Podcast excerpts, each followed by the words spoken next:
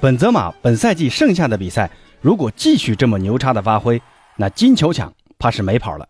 你好，我是八哥。今天凌晨，西甲第二十八轮，皇马客场挑战马洛卡，凭借本泽马的两射一传，皇马客场三比零完胜马洛卡。目前积分榜以十分的优势强势领跑。在西甲联赛仅剩十轮的情况下，就算下一轮面对的对手是巴萨，也几乎看不到。皇马丢掉西甲冠军的任何可能性。赛季之初，皇马继续秉承稳健经营的理念，只在后腰和中卫位置进行了略微的补充，引进了卡马文加和阿拉巴，但放走了瓦拉内和拉姆斯这一对主力的中卫搭档。而东窗转会期更是纹丝不动。面对球队框架并没有大动，同时呢，主力球员年龄结构偏大的球队重建期。那皇马本赛季为何能如此稳定强势呢？那本泽马的强势发挥起到了关键作用。赛季至今，本泽马在联赛中总共出场了二十五次，共打进了二十二球和十一次助攻。那如果把杯赛，比如欧冠和国王杯的进球也算上，本泽马总共代表皇马出战三十四次，共打入三十二球。这个级别的数据，纵观五大联赛，怕是只有莱万和萨拉赫能媲美了。那本期节目就和朋友们聊聊，为啥我会说本泽马会是今年金球奖的最有力竞争者？那说这个之前呢，先跟大家分享一下前几天的一个消息啊，相信大家都已经看到过，法国足球把金球奖的评选规则给改了，最主要呢有三条，一个呢是侧重单赛季的一个整体表现，不再是像以前那样注重单年度的一个表现，这个改变基本断绝了。那些想凭借下半年的世界杯来赢得金球奖的想法，那第二点改变呢，就是更加注重球员个人的表现，不再把球员的历史成绩考察在内。这一点改变恐怕也是为了应对外界质疑去年梅西获得金球奖所做出的安抚措施。第三点呢，就是减少金球奖的投票人数，以前是前一百七十名的国家都有评选资格，现在呢改为前一百名。才有资格评选，评委人数的减少也会加强金球奖的含金量。咱们中国队目前世界排名第七十五名，但照目前这个趋势啊，排名继续下滑那是大概率事件。很多网友打趣说啊，因为俄乌战争，如果顿巴地区再分出两个主权国家来，咱们中国队的排名还得继续下滑。能不能在今年金球奖投票前保住投票资格，还真不好说啊。那开个玩笑啊。咱们就算再下滑，前一百那还是跑得住的啊。那金球奖评选方式的改变，让梅西、姆巴佩这些巴黎的巨星想靠下半年的世界杯的荣誉来逆袭金球，基本上是不可能了。但这对于本泽马获得金球奖是一个极大的利好。本赛季皇马的西甲冠军已经是十拿九稳了，欧冠的冠军还有竞争的资格。那团队荣誉这一块，本泽马已经有了很重要的砝码。而且本泽马的一个发挥，对于皇马获得这项冠军是起了至关重要的作用的。皇马的多次关键进球都是本泽马打进的，这非常符合修改后的金球奖的评选方式，就是更看重球员个人的一个表现。而有能力在这一方面跟本泽马竞争的，纵观整个欧洲足坛，恐怕只有莱万、萨拉赫还有德布劳内可以跟本泽马竞争了。那大家也可以想想，还有谁？具备这个资格跟本泽马竞争啊，可以在评论区告诉八哥。那在这里呢，对比一下这几个人目前的一个表现。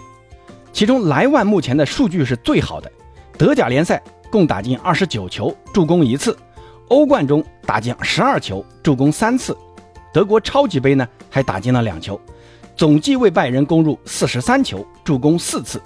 这也是莱万连续七个赛季攻入四十球以上了，效率非常的稳定。目前在德甲中，拜仁也将大概率获得德甲冠军，而且欧冠中也有资格去竞争冠军，跟皇马一样，都是欧冠的大热门。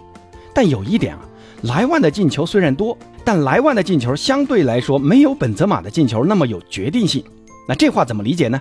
那就是莱万的进球大部分都是在德甲虐菜时攻入的，拜仁面对强队时，莱万的表现就没有本泽马那么抢眼。换句话说，对于球队成绩的贡献，莱万并没有本泽马那么大。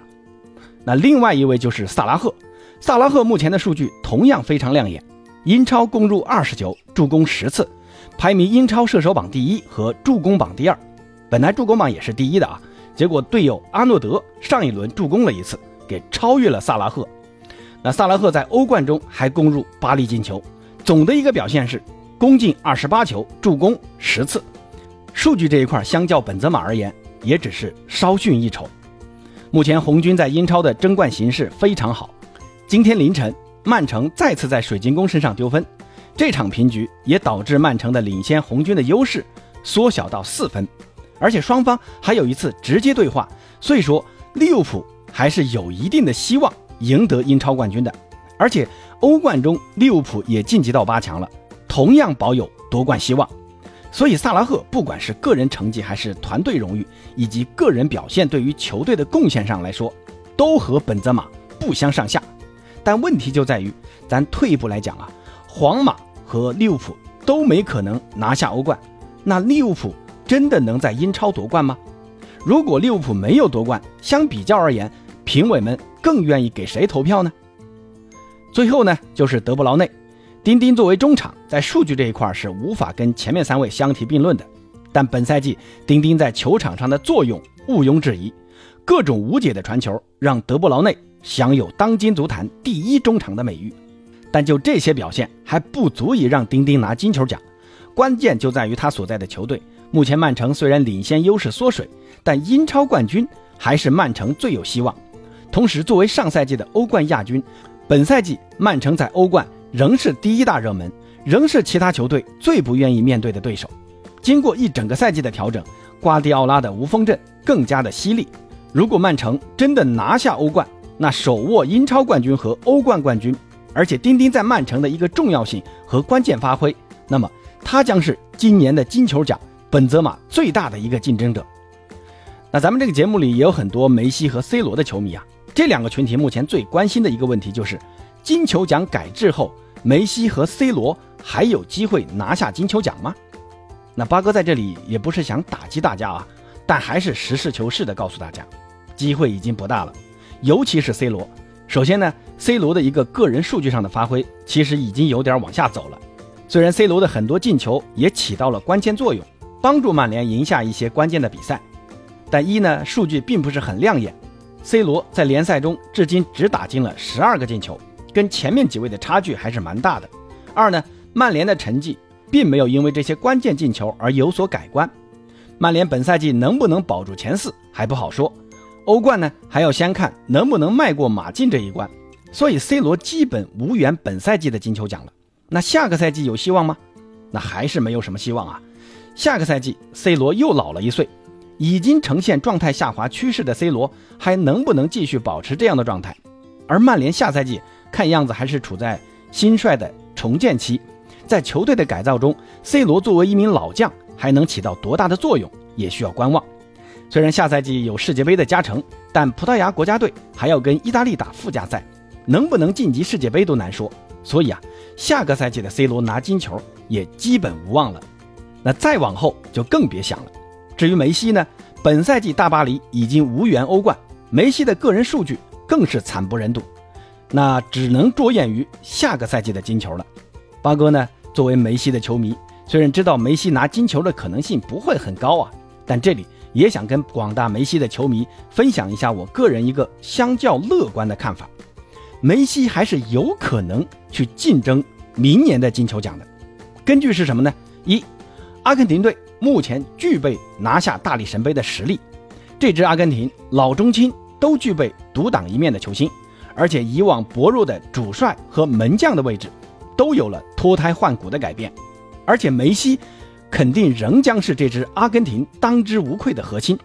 此前呢，我也一直一厢情愿地相信梅西在巴黎的低迷发挥是想蓄力世界杯。那如果梅西真是这么想的，对于梅西在下半年世界杯的发挥，那我还是很期待的。所以啊。阿根廷如果拿下世界杯，将极大提高梅西获得明年金球奖的可能性。啊，虽然这个可能性不是很高啊。其次呢，就是梅西所在俱乐部大巴黎的一个改变了。下赛季大巴黎大概率会发生的变化，就在于主帅的更换和姆巴佩的出走。博切蒂诺极有可能会被齐达内或者别的名帅所替代，而姆巴佩在见证了伯纳乌之夜之后，想必更加坚定加盟皇马的决心。大家都知道，姆巴佩是这支大巴黎的最强核心。一旦姆巴佩出走，这支大巴黎会让谁担任新的核心呢？是新加盟的某位超级球星，还是队内现有的前超级巨星梅西呢？梅西如果想在世界杯拿出好状态，下赛季的前半段，尤其是到世界杯开打前那段时间，就不能再像现在这么踢了，必须加大比赛的投入度。这对于巴黎来说会是一个好消息。全身心投入的梅西，我想仍是每位教练不想放弃的球员。那让梅西为核心的打法，肯定也会在新教练的舰队考虑之中。现在大家都说梅西是体系球员。那大巴黎如果重新让梅西把控比赛，自由开火，而不是像现在一样局限于右路或者过于回撤，那作为核心的梅西的个人发挥肯定会和本赛季有不一样的体现。那这两点也是八哥觉得梅西还是有一定可能去竞争明年的金球奖的原因所在。虽然这个希望不是很大，但足球世界不就是具备各种不确定性才更加精彩的吗？不管怎么样吧。本泽马在本赛季的一个出色发挥，将极大提高自己获得本赛季金球奖的可能性。希望十月份八哥不会被打脸啊！那朋友们对于本泽马有没有可能获得金球奖是怎么看的呢？欢迎大家在评论区交流，咱们下期再见。